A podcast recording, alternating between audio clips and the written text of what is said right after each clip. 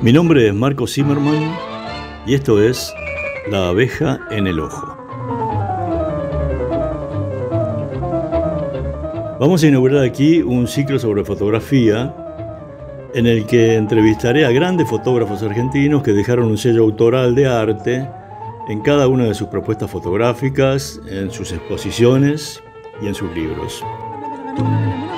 Voy a tratar de indagar en cada uno de ellos cómo miran la realidad la fotografía y por supuesto nuestra patria. Y intentaré indagar en sus historias personales y en las historias que rodean a cada uno de sus trabajos. Así es que esto va a ser una especie de teatro ciego de imágenes contadas por radio que se llama La abeja en el ojo porque sé que hay una pasión subyacente que pica el ojo de cada uno de los fotógrafos que entrevistaré.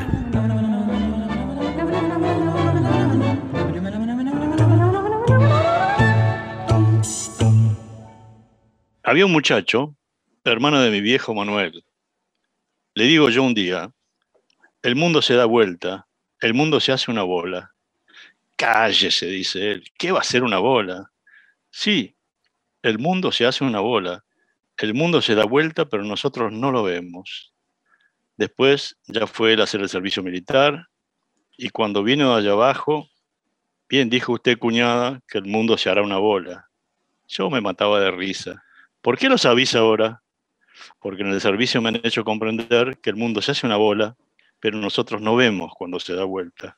Hay cosas que no has de creer, pero las cosas son.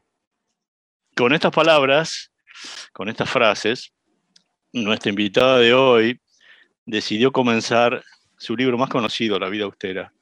Ella nació en Buenos Aires en 1949, tuvo, según ella misma, dice en su currículum, una infancia suburbana, solitaria, sin vecinos, solo un par de amigos los fines de semana y mucho de treparse a los árboles en medio de papeles y pinturas. Su madre era pintora. O recorría el jardín con su padre, iniciándose en la botánica doméstica y en el amor por las plantas y los animales. De la adolescencia, mejor no hablar. Eso mismo dice ella en su currículum. Hizo varios intentos de complacer a su padre con títulos universitarios y finalmente hizo unos talleres de arte en la Sociedad Argentina de Artistas Plásticos, hasta que en 1982 descubre la fotografía. Es así como fue fotoperiodista para distintos medios nacionales y extranjeros y también fotógrafa de filmación de varios largometrajes argentinos como El viaje de Pino Solanas, El lado oscuro del corazón de Liceo Subiela o El impostor en el cual reconoce como maestro suyo y amigo a Ricardo Ronovich, ese gran director de fotografía argentino. En 1989 fue seleccionada para un workshop y realiza su primer ensayo en el conurbano bonaerense llamado Atención Primaria, un ensayo sobre el trabajo de los médicos del mundo. En 1990 inicia su ensayo más profundo, más sensible y uno de los más exquisitos que se hayan hecho en la Argentina, si no el más, llamado La vida austera, Pastores en el fin del milenio, que es un trabajo sobre la vida de los habitantes del Cerro Champaquí y de la Pampa de Achala, y por el cual ganó la beca Guggenheim en 1997. En el 2001 realiza Donde la ciudad se irrumpe, un ensayo fotográfico hecho en la Villa 20 del barrio de Lugano. En el 2002 comienza Pequeños Equilibrios, otro ensayo sobre la vida en el barrio de La Boca. En el 2005 y hasta el 2010 es curadora del ciclo Fotografía en la Biblioteca Nacional de la Argentina. Y desde el 2008 hasta el 2016 trabajó como curadora y coordinadora del área fotografía del Centro Cultural de la Memoria, Haroldo Conti. ¿Qué tal, Cristina Fraire? ¿Cómo estás? Hola, Marcos. Estoy bien y muchísimas gracias por la invitación y por tus palabras hacia mí, mi libro, mi trabajo en, la Pampa de Achala y en el Champaquí. Es un placer tenerte porque más allá de que sos una de las grandes amigas del, de entre los fotógrafos este, argentinos que, que, me ha brindado la vida, este, sos creo una de las fotógrafas este, más sensibles que he conocido en todo este mundo de la fotografía de la Argentina.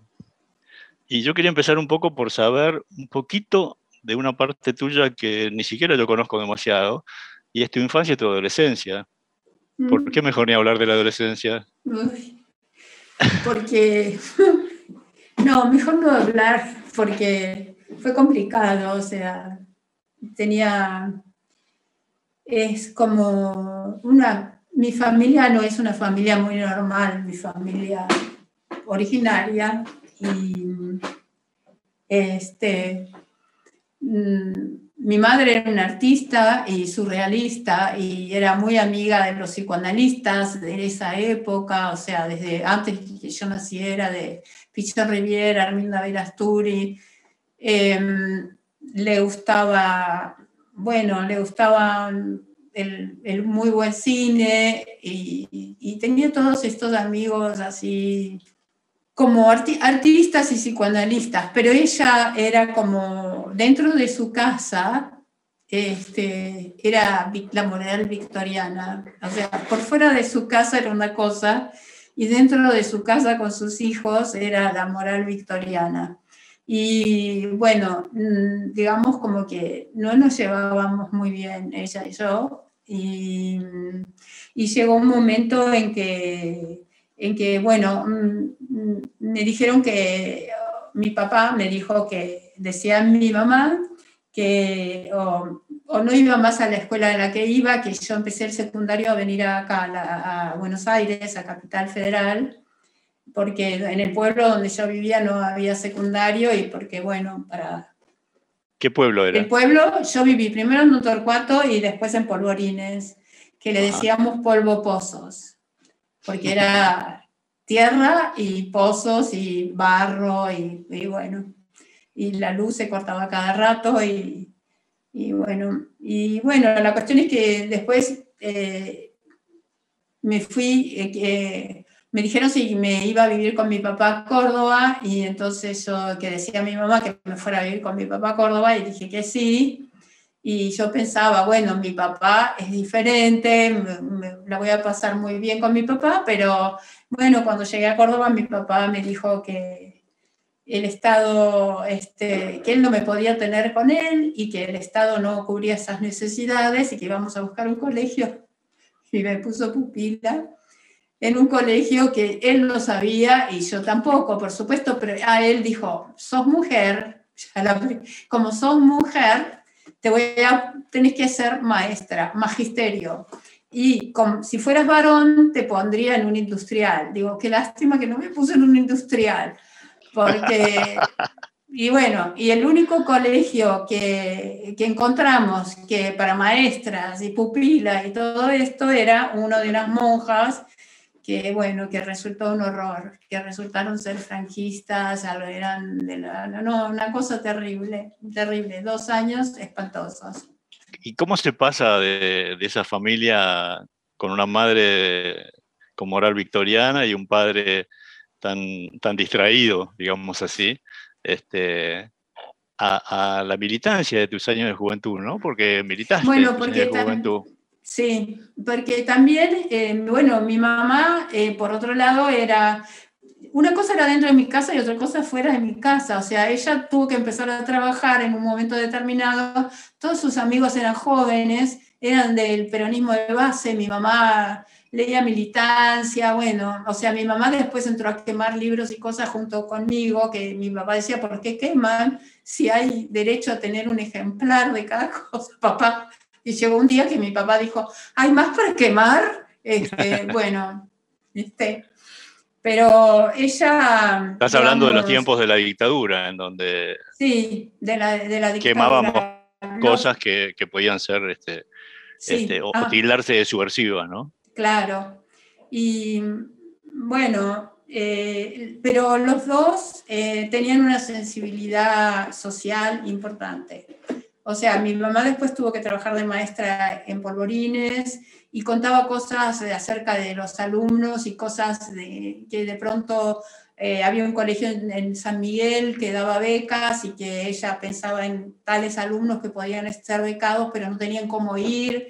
Y ella estaba muy angustiada porque no tenían cómo ir, no tenían zapatos, no tenían ropa, no tenían para el colectivo. Bueno, una serie de cosas que el colegio era un colegio importante de San Miguel, privado, pero laico. Y bueno, y, digamos, mi papá aparte era una persona como que a los 14 años se fue de su casa, que era una clase media bien acomodada, digamos, la de mi papá, se fue, se fue al campo, pisó vino patero, después vivió bajo un puente, o sea, eran personas un poco extrañas.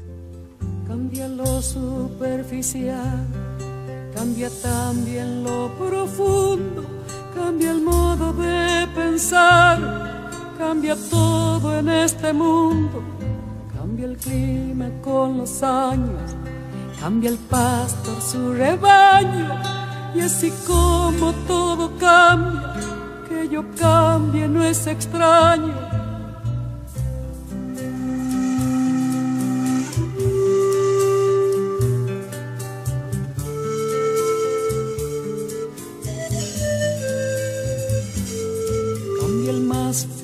Brillante de mano en mano su brillo, cambia el nido el pajarillo, cambia el sentir un amante, cambia el rumbo el caminante, aunque esto le cause daño, y así como todo cambia, que yo cambie no es extraño, cambia todo cambia.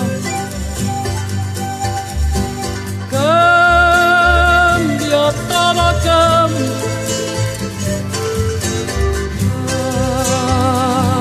Todo. Cambia,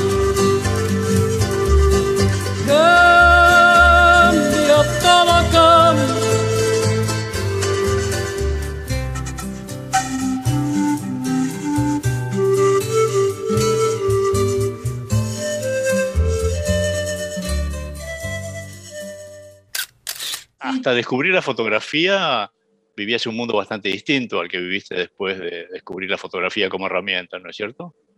Sí, completamente distinto. O sea, yo era docente, estudiaba psicología y bueno, con mi mamá, este, digamos, como que estudiaba, era, sabía mucha, en un momento determinado cuando yo empiezo con la fotografía, yo sabía más de pintura que de fotografía, o sea, eh, era muy familiar la pintura y, y, cuando entro, entro a un mundo completamente diferente porque salgo de la docencia, salgo de psicología y entro a un mundo que nada, o sea, como que no me lo imaginaba, me imaginaba como que, y aparte yo quería ser periodista, reportera gráfica, y ahí me encuentro con, con un machismo, pero espantoso.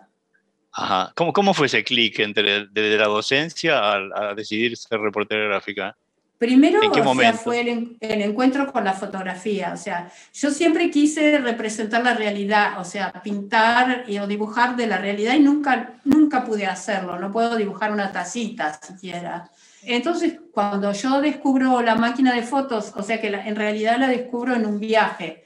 O sea, yo ya quería tener una, una cámara y para el viaje este, miraba a la vuelta de mi casa todos los días un negocio que vendía cámaras de fotos y empecé a juntar plata para comprarme una cámara. Y me compré una cámara, una Pentax eh, Camille. Y mm, bueno, me fui de viaje, leí el manual y saqué fotos y me gustaron las fotos que saqué. Me encantó sacar fotos, o sea. Y, y después hice un curso básico en Avellaneda y a la vez en ese momento era, era era profesora en una escuela de recuperación y también en la ORT, eh, era coordinadora de ingresantes y daba metodología de estudio y entre entonces eh, hice unas fotos y le llegó a, Enrique Shore, le llegó a la foto y dijo que buenas estas fotos, de quién te las sacó, y le dijo una amiga, lo conocí y me dijo en el diario popular están buscando un, colaborador, una entonces yo fui y me dice, pero no te van a tomar porque no tenés experiencia, pero por ahí te dan colaboraciones. Y así empecé a trabajar en el Diario Popular. Eh, pero a la vez, como daba clases en los dos cosas, o sea, era como que yo salía de una clase o por el recreo y llamaba por teléfono al diario a ver si había notas y me decían, sí, pero entonces era, un, era como un manicomio y ese año dije, bueno, basta, dejé la docencia, dejé todo y bueno, y aparte había muerto mi papá y dije, bueno, basta, no estudio más tampoco, o sea, estudiaba nada más que para, para, para el hijo doctor y bueno. En el periodismo aprendiste las armas que después este, aplicaste en, en, ese gran trabajo tuyo este, de la vida austera. Ahí aprendiste las armas de cómo contar con la fotografía, cómo, eh, narrar una historia.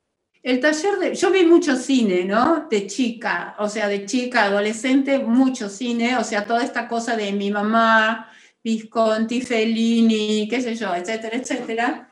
Y me encantaba el cine porque, eh, bueno, en mi casa vivía también Juana, que era una, una, una, señora que se quedó a vivir con nosotros cuando murió mi abuela, pero que mi abuela la, estaba en la casa de mi abuela desde que ella era chiquita y murió en nuestra casa, o sea, la crió mi mamá y después nos crió a nosotros. Y ella siempre por ahí me decía, ay, Cristina, esos ojos, ¿cómo miran?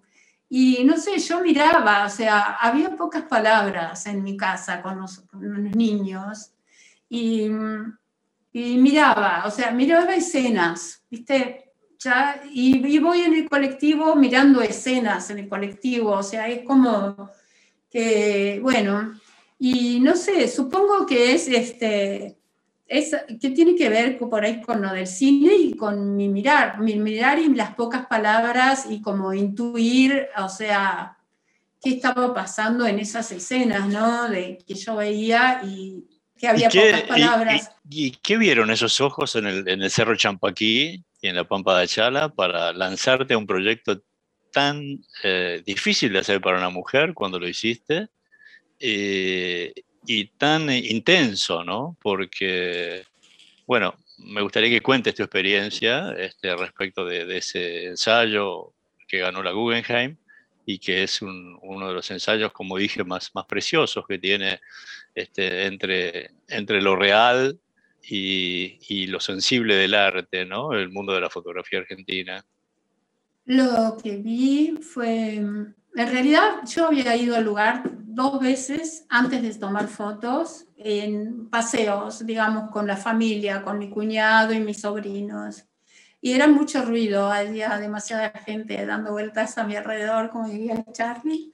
Y, y no, mucho ruido, no me pasó nada con el lugar. Pero yo quería, como había sido docente, quería hacerle un reportaje a la maestra del lugar. Y las dos veces que fui, la maestra no estaba y mm, finalmente decido en un momento determinado largarme sola e, e ir, e ir a ese lugar. Y la cuestión es que yo necesitaba... Eh, Estás hablando de un lugar a, 2.700 ah. o 3.700 metros de altura. 2.550.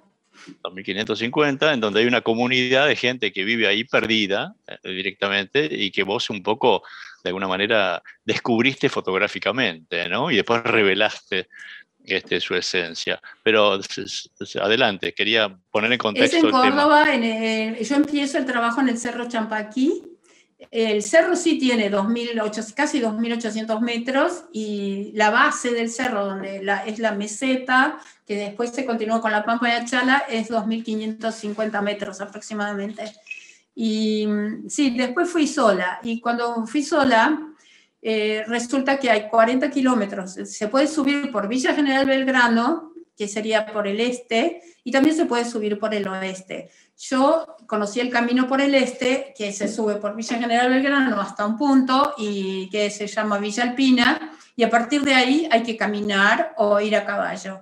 Bueno, la cuestión es que ahí, eh, en Mina Claverón, me contrataron un vaqueano en un paraje y fui sola con el vaquiano. Y esta es la, la vez que yo ahí eh, este, empezaron a ocurrirme cosas, o sea, el camino está, como estás muy alto, las nubes bajan y se viene la neblina y el vaquiano que se llamaba Ñato López, en un momento dado que no hablaba nada, nada, en todo el camino no habló, dijo se aneblinó. Y yo dije, mm, esto es algo, algo serio, digamos, la neblina. Y, ¿Por qué ibas a caballo? Yo iba a caballo atrás de él, sí. El caballo en un momento dado que tenía que salir de la querencia se, se empacó.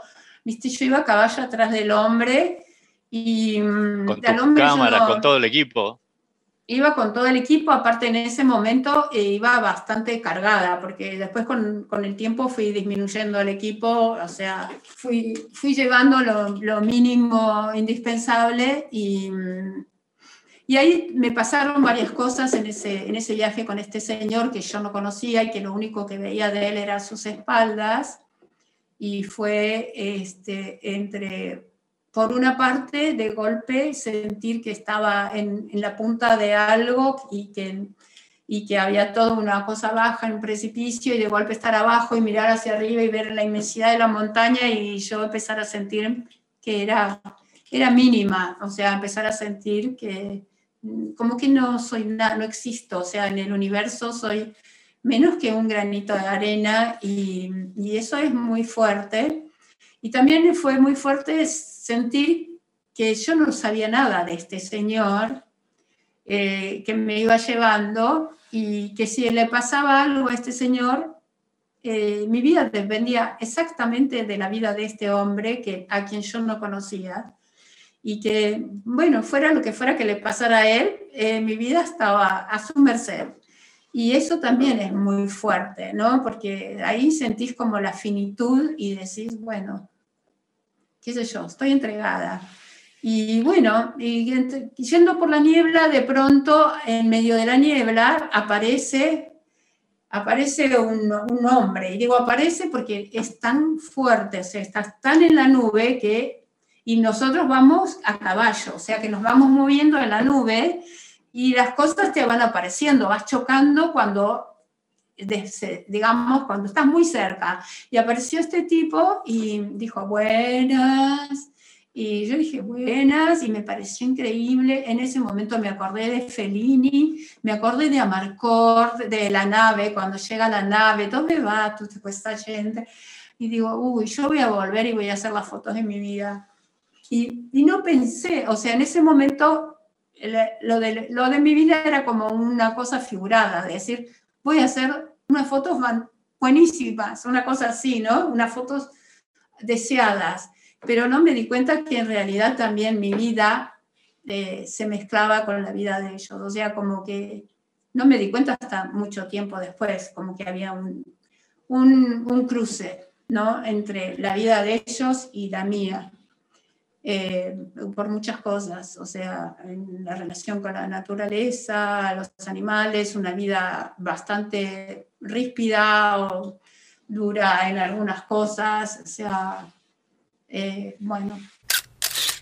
Hay varias fotografías en tu ensayo en donde los animales y las cosas, eh, las piedras, las plantas eh, y la gente se entremezclan en una especie de todo, ¿no? Y, vos hablás en reiteradas oportunidades, eh, te he escuchado y además creo que estaba escrito en el libro también, que esto que acabas de decir, ¿no? Que, que de alguna manera ese lugar te reveló algo de vos misma, no solamente del lugar, ¿no? ¿Cómo es esta relación entre un fotógrafo que tiene un aparato en la mano que se llama cámara fotográfica y que interviene en la realidad y que al mismo tiempo en las imágenes que aprende de la realidad eh, se proyecta el mismo, ¿no? ¿Cómo fue en ese trabajo específicamente? ¿Cómo fue eh, tu encuentro con la abuela Ignacia? Eh, eh, tu, encuentro, tu, tu, vida ahí entre esa gente, porque volviste muchas veces, ¿no? Volví muchas veces y, y a la vez me sentía, bueno, cuando conocí a la abuela Ignacia me quedé este, como fascinada con la abuela, era muy inteligente la abuela y con mucho sentido del humor Y, y me encantaba, me encantaba estar con la abuela y ir a, a, escucharla. Aprendí un montón de cosas con este trabajo, además, o sea, aprendí un montón de cosas de las personas, de las relaciones, eh, y, y, también de mí y de cierta capacidad de adaptación que tengo a, a digamos, a, a, esta, a, a, otra clase de vida de la clase media, digamos, diferente a la clase media urbana, como que puedo adaptarme. Creo que esto tengo que ver, tiene que ver con mis polvorines, con mi papá, con todo esto, un tipo que terminó viviendo bajo el puente, o sea, no terminó, después se salió después, pero digamos como que, bueno, eh, aparte que no, eh, digamos como que no tengo prejuicios y y, y, había, yo disfruté mucho, o sea, disfruté mucho el trabajo y sufrí mucho también en, después, digamos, con, en la producción, en, la, en ver las imágenes, al ver las imágenes y todo eso, pero, pero lo disfruté, lo disfruté mucho. ¿Y cómo era un día tuyo en ese lugar? Y me levantaba, tomaba mate, desayunaba, depende de dónde estaba. O sea, y, y yo me había dado en, en, un lugar donde pasé mucho tiempo como trabajé, en los dos lugares donde, digamos, yo hice base, trabajé. En la escuela trabajé, di clase, di clase en el aula y di clase también a un chico que iba, había una beca para, para un chico abajo, o sea, en Mina Clavero, y yo fui a, prepararlo al chico, o sea, iba todos los días, no me acuerdo cuánto caminaba, pero un montón, em, a darle clase y prepararlo para, para ver si podía estar en la escuela abajo, ¿no? Eh, porque digamos que en la escuela ahí arriba no lo preparan, no, no los preparan para bajar, salvo para hacer peones de estancia y para o mucamas en los hoteles que hay en la parte turística. Por lo menos así era antes, no sé ahora. Porque estoy hablando de, de toda la década del 90. Y, y, en el otro lugar también trabajaba, porque trabajaba por ahí atendiendo, a, que daban albergue a, a, turistas, a gente que quería subir a la punta del cerro. Entonces yo por ahí las cocinaba o cocinaba para la familia, lavaba los platos, este, ponía la Mientras tanto hacía fotos. No, no, las fotos las hacía después de mi, el, digamos, después del tiempo que yo me había propuesto trabajar. O sea, ah. ah tuviste un periodo que, de adaptación, de, de, periodo, de relación sí, con la gente sin sacar ninguna foto, hasta que un día decidiste empezar a sacar fotos, o sentiste no. que podías empezar sentí que podía empezar después de la primera vez que fui. O sea, la primera vez que fui no pude sacar nada. O sea, aparte empezaron a hablar de una manera muy rara. O sea, hablaban así para adentro, aspirando las palabras y yo no entendía nada. O sea, me sentía reobservada, así como yo fui a observarlo, creo que yo también. Y yo me fui. O sea, aguanté una semana y no soporté más el aislamiento pero eh, no, me, no, no, no, no, querían que le sacara fotos. Eh, inclusive la chica que dormía conmigo y me contaba cosas de su padre que no podía, no se encontraba marido porque eran todos parientes o que el padre no le usaba, dejaba usar determinada ropa o cosas así. Al día siguiente que la veo que estaba amasando pan, le digo que le iba a sacar una foto y me dijo que no. Y a otro, bueno, así. Entonces un día yo, esa vez había llevado un tele de 200, después no lo llevé nunca más. Y veo a uno de los chicos que le había pedido sacar una foto, que me había dicho que no, que estaba calzando una mula, eh, lo veo venir por un mogote, bueno, le llaman mogote, un poco por ahí arriba bajando, y entonces con el 200 le saco una foto. Y cuando me voy, me dice, bueno, les digo, muy grave, me voy. Ah, Cristina me dice, cuando vuelvas, tráeme esa foto que me sacaste ahí arriba del cerro. Y ahí es como que me di cuenta que, bueno, que me iba a costar, pero que me, me, me estaban, o sea, la foto la querían. O sea, esa foto robada la querían. A mí no me servía, pero ellos la querían. Y entonces, este, bueno, las pocas fotos que saqué, después cuando volví las llevé Y me impresionó mucho cómo miraban las fotos, porque no se miraban a ellos, miraban sobre todo lo que tenían. O sea, suponte que tenían la cocina, tenían un almanaque, que tenían tal cosa, tal instrumento, tal, que se veía tal, qué sé yo, tal apero, eh, cosas así. ¿Por qué crees que no se miraban? No sé, porque, porque, lo, porque era lo importante, era lo que tenían. Inclusive en un momento determinado, en los primeros viajes, ellos llegaron en un momento, en, este lugar que te digo, en esta casa donde yo paraba, que eh, eran como muy emprendedores y, y el papá de la familia, Ramón, aparte era como pulpero, o sea, cargaba la mula en unas arganas llenas de cosas que por ahí iba en el bajo, compraba y iba por la sierra recorriendo. Eh, todo esto es como un desierto, o sea, vos no ves una casa, o sea, no hay un vecino acá a 10 cuadras, no, los vecinos por ahí están, no sé, cruzando dos cerros, cosas así, y iba repartiendo y vendiendo, o sea, llegaba para la Pampa de Achala, todo eso, o sea, hicieron plata porque aparte dando albergue, empezaron a venir, o sea, turistas. Cuando nosotros fuimos casi no iba nadie, ellos solamente te daban su dormitorio para, para vos eh, dormir y ellos se iban a dormir lo que era el boliche en ese momento.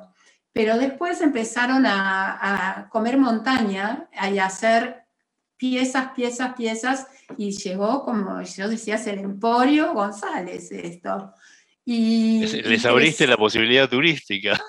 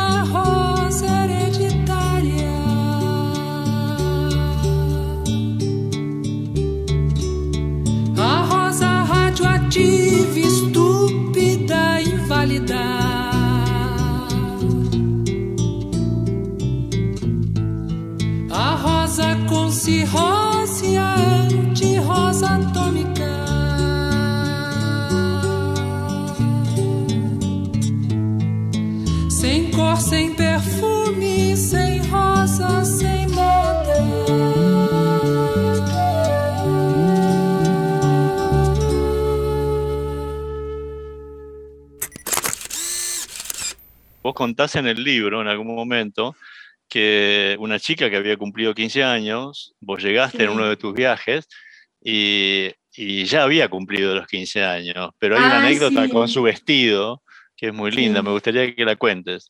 Es Margarita, porque, porque con la fotografía pasaron muchas cosas, ¿no?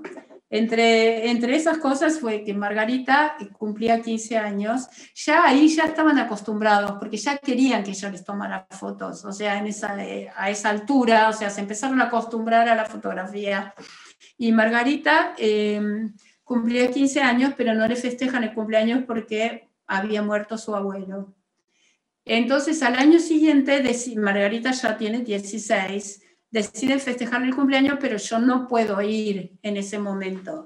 Y cuando voy, voy al otro año, y Margarita tiene 17, y voy a visitar a Margarita y, y, a, la familia, y en un momento determinado digo, bueno, tomamos mate, todas esas cosas, y digo, bueno, me voy para lo de Don Marcos y me dicen, no, espera, espera un minuto, dicen.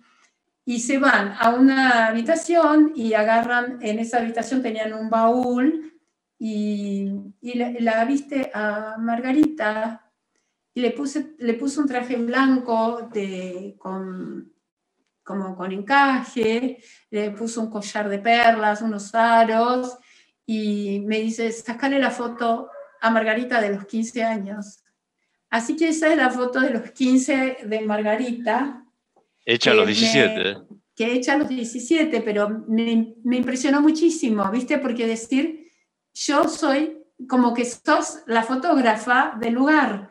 O sea, guardaron todo y esperaron y la foto ya ocupa un lugar importante, porque decir, tiene que tener la foto de los 15. Eh, Habían entendido el significado de la fotografía y la trascendencia y, la, ¿cómo decirlo?, la inmanencia, la, cosa de futuro que tiene la fotografía, ¿no? De, permanecer en el tiempo.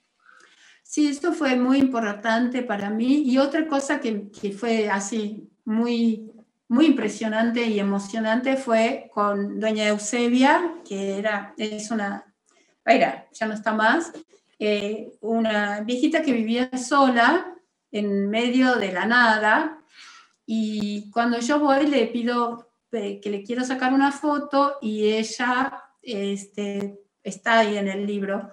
Ella posa para la foto y pone las manos así, de esta forma, ¿no?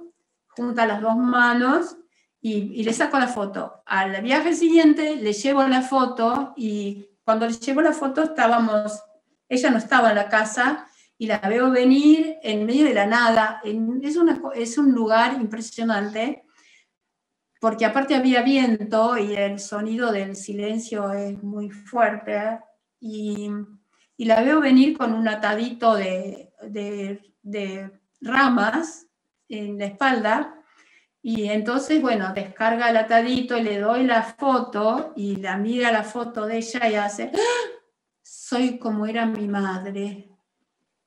Y bueno, fue impresionante. Ella también ponía las manos así.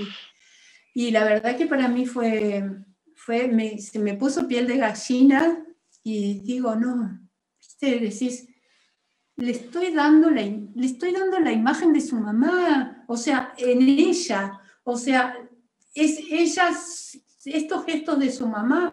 Y pensé, digo, bueno, es que no hay espejos. Y digo, no, no es el espejo, porque en el espejo uno se acomoda. Uno posa ante un fotógrafo, o sea, y eso era una pose, era la fotografía. Digo, esto es la magia de la fotografía. Esto es la, la cosa que, que encuentra la fotografía. No, no me, me pareció nada. Es, es algo que no me voy a olvidar nunca.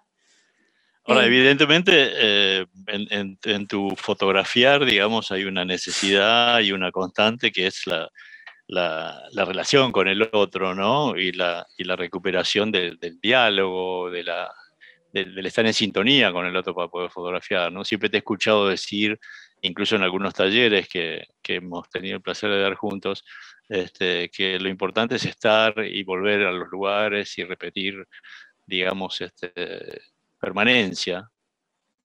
Sí, pero a la vez es como una relación amorosa que yo establezco, o sea, yo, yo quiero a mis, mis fotografiados, o sea, es como que los amo, o sea, a, todos. O sea, cuando trabajé en la villa, aparte de Córdoba, trabajé en una villa y, y, yo amaba mi trabajo en la villa y me la pasaba, la pasaba re bien yo en la villa. Y como después hice el trabajo de la villa acá y todo eso, y no, me siento bien, o sea, aparte siento una energía importante de las personas haciendo cosas. Hay un libro tuyo que editó Argra, la Sociedad de Reporteros, Gráficos de la Argentina, Asociación de Reporteros Gráficos de la Argentina, que reúne varios trabajos tuyos que tienen que ver con las villas, ¿no? Y ahí hay una, un retrato de, la inmigración y la inmigración interna, ¿no? que se viene dando en varios trabajos tuyos y que está resumido en ese pequeño libro, pero muy, muy sustancioso, este, que muestra diferentes cosas, ¿no? ¿Qué, qué sentís frente a eso? sí. ¿Qué, ¿Qué sentís frente a esos mundos cuando estás fotografiando? Eh, me siento, por un lado, siento esta cosa de, de amor, de decir, em, y de, de fragilidad, o sea, de como esto tiene que cambiar, siento, o sea, tiene que ser diferente, o sea, tiene, tiene que, o sea, es algo que hago como, o que hice, como que presenté un proyecto, o sea, pone, lo de la ciudad se interrumpe fue un proyecto que yo presenté en ese momento a Josami, que era eh, secretario de, de, de vivienda, no me acuerdo cómo se llamaba esa secretaría. Y bueno, lo que yo planteaba también que el urbanismo, en realidad el urbanismo es social, o sea, no es que es trazar o, ese, no es diseño, es algo, es una actividad social y que se tiene que contemplar lo social en realidad para urbanizar. O sea, porque ahí veías la gente que de pronto te dicen, las personas no quiero mudarme porque me ponen con una gente que yo no conozco. Y yo en este, en este lugar, yo conozco a mis vecinos y sé con quién se quedan mis hijos cuando yo me voy a trabajar. Y en otro lugar que de pronto los meten a todos juntos y no hacen todo un trabajo, o sea, no se hace un trabajo social de decir, bueno, este, con quién, cómo es esta manzana, con quién viven, deber de mudarlos todos juntos, o sea, bueno.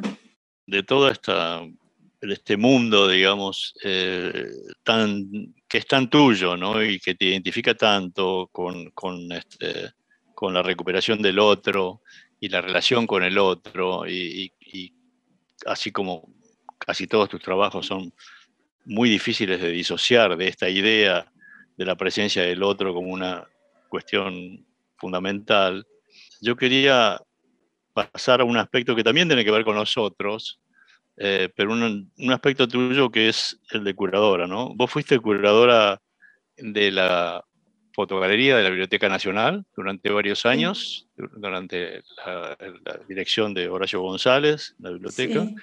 y fuiste después muchos años curadora del Conti también, ¿no? Sí. ¿Cómo te viste en ese rol de mirar a otros y seleccionar, este, mm. elegir, editar fotos?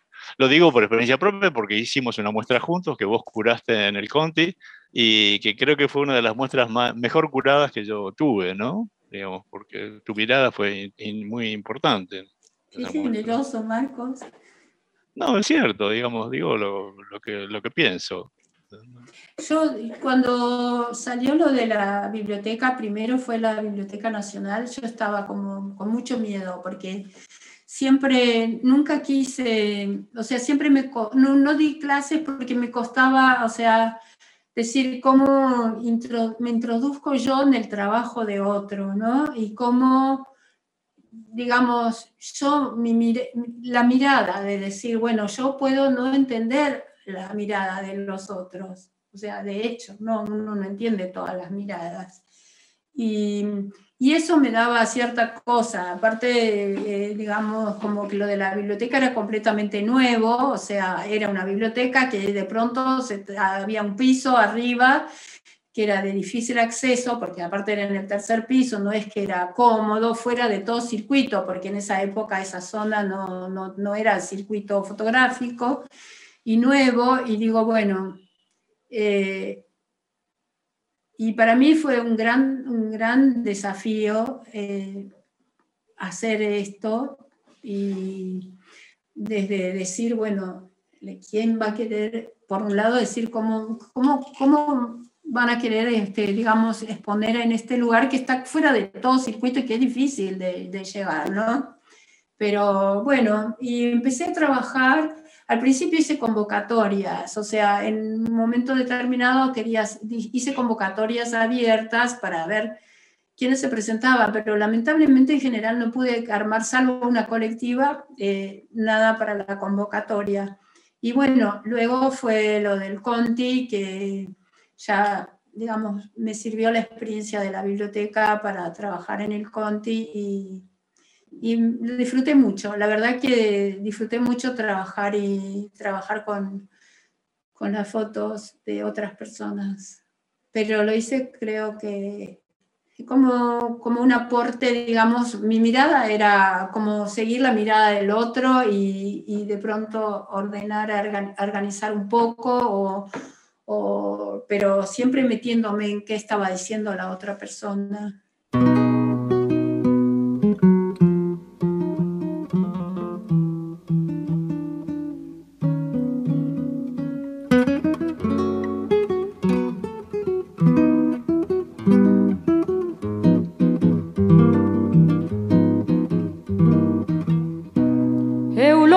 Tapia en la poma,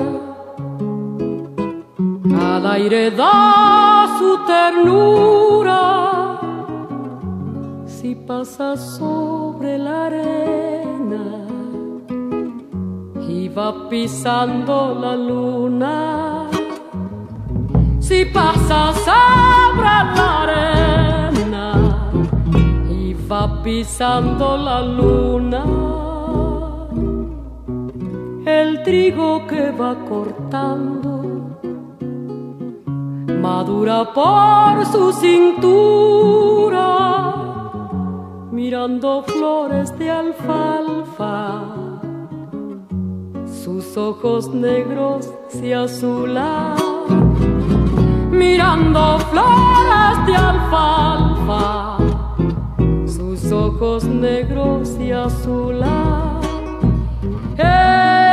sauce de tu casa te está llorando. Porque te roban eulogia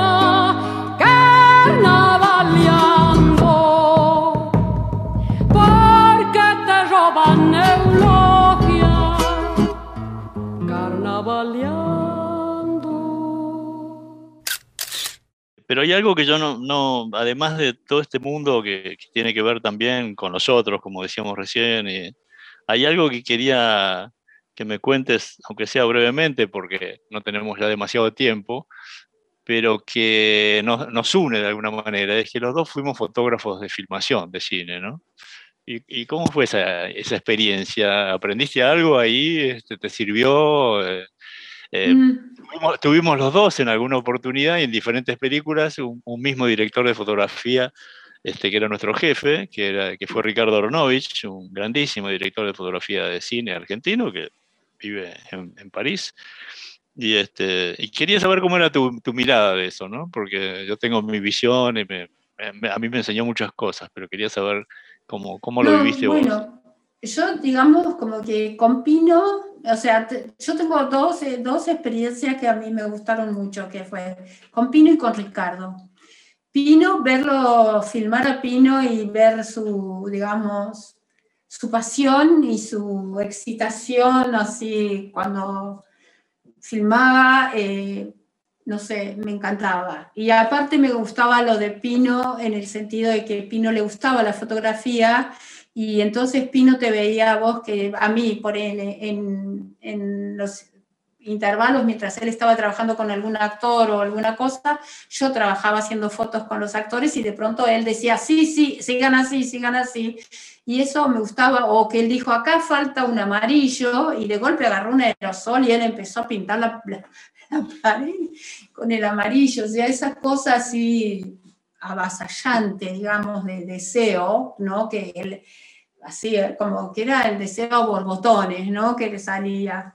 Y eso me encantaba, me encantó. Y, y después con Ricardo, la verdad que eh, fue fantástico, porque como foto fija, eh, en realidad, eh, no sé en tu experiencia, pero en la mía estás, estás sin equipo, o sea, no sos parte del equipo, sino que sos un hinchapelotas, como dijo Aristarain. El hinchapelotas de la filmación es el fotofija, dijo en una nota que yo tenía que sacarle fotos. Yo dije, bueno, menos mal que no trabajó con él. Y, y entonces, este, Ricardo es como que me adoptó, me adoptó como en el equipo de la cámara. Y entonces él decía, no, no apaguen las luces, dejen esto, hay que hacer fotos, o sea, como que, bueno, fue fantástico. Y conocerlo a él como un poco, este, no sé, un poco irreverente en algunas cosas, me encantaba y me divertía mucho. En tu libro La vida austera, que es una maravilla de libro, se los recomiendo. Este, está editado por Ediciones La Rivière, como casi todos los buenos libros que se editan en la Argentina. Hay momentos entre tus fotos que vos hablas del lado de acá y del lado de allá, en tu trabajo sobre, sobre el Cerro Champaquí, ¿no? ¿Qué es eso?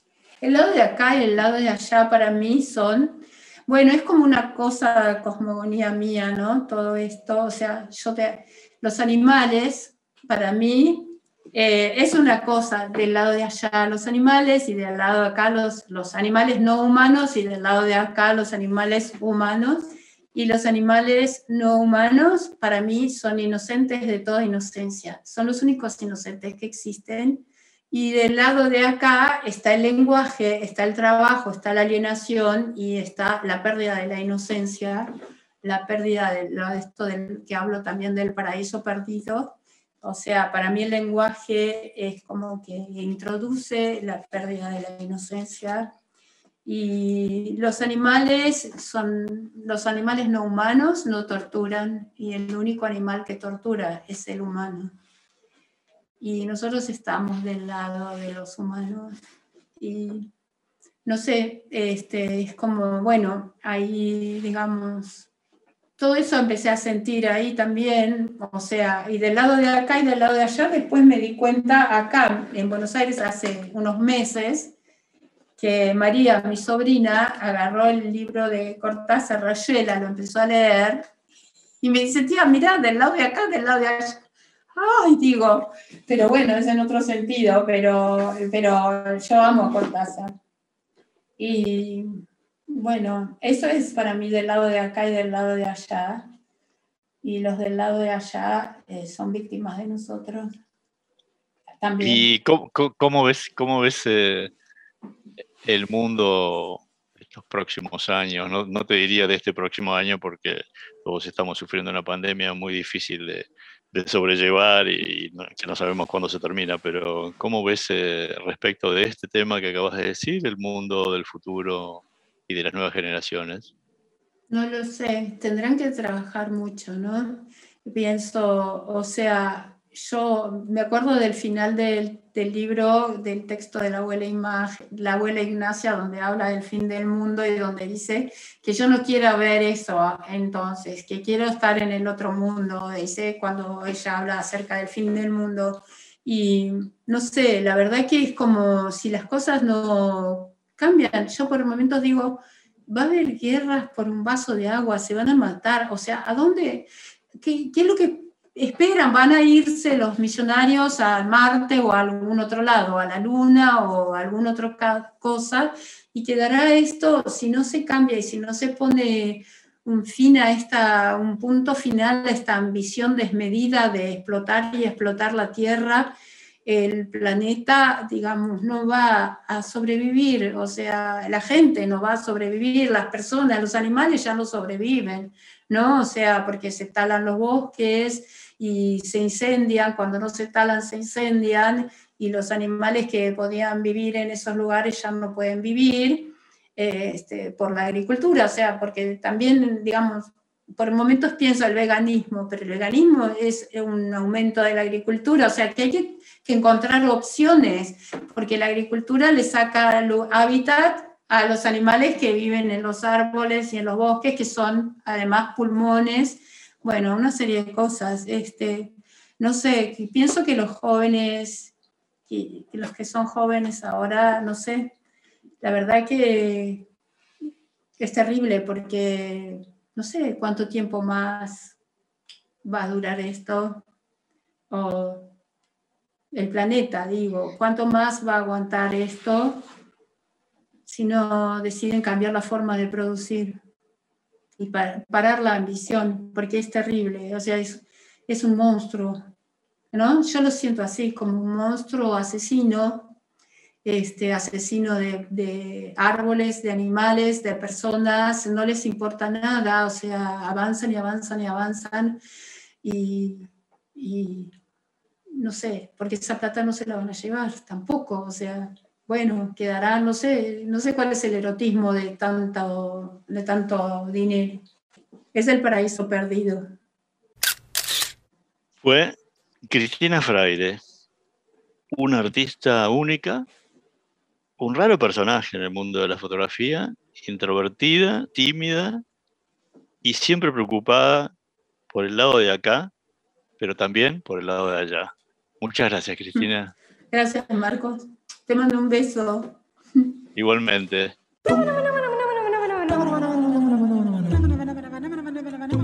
Esta es La abeja en el ojo, un programa de fotografía con Marcos Zimmerman. Los sábados a las 18 horas por Viento del Sur, la radio del Patria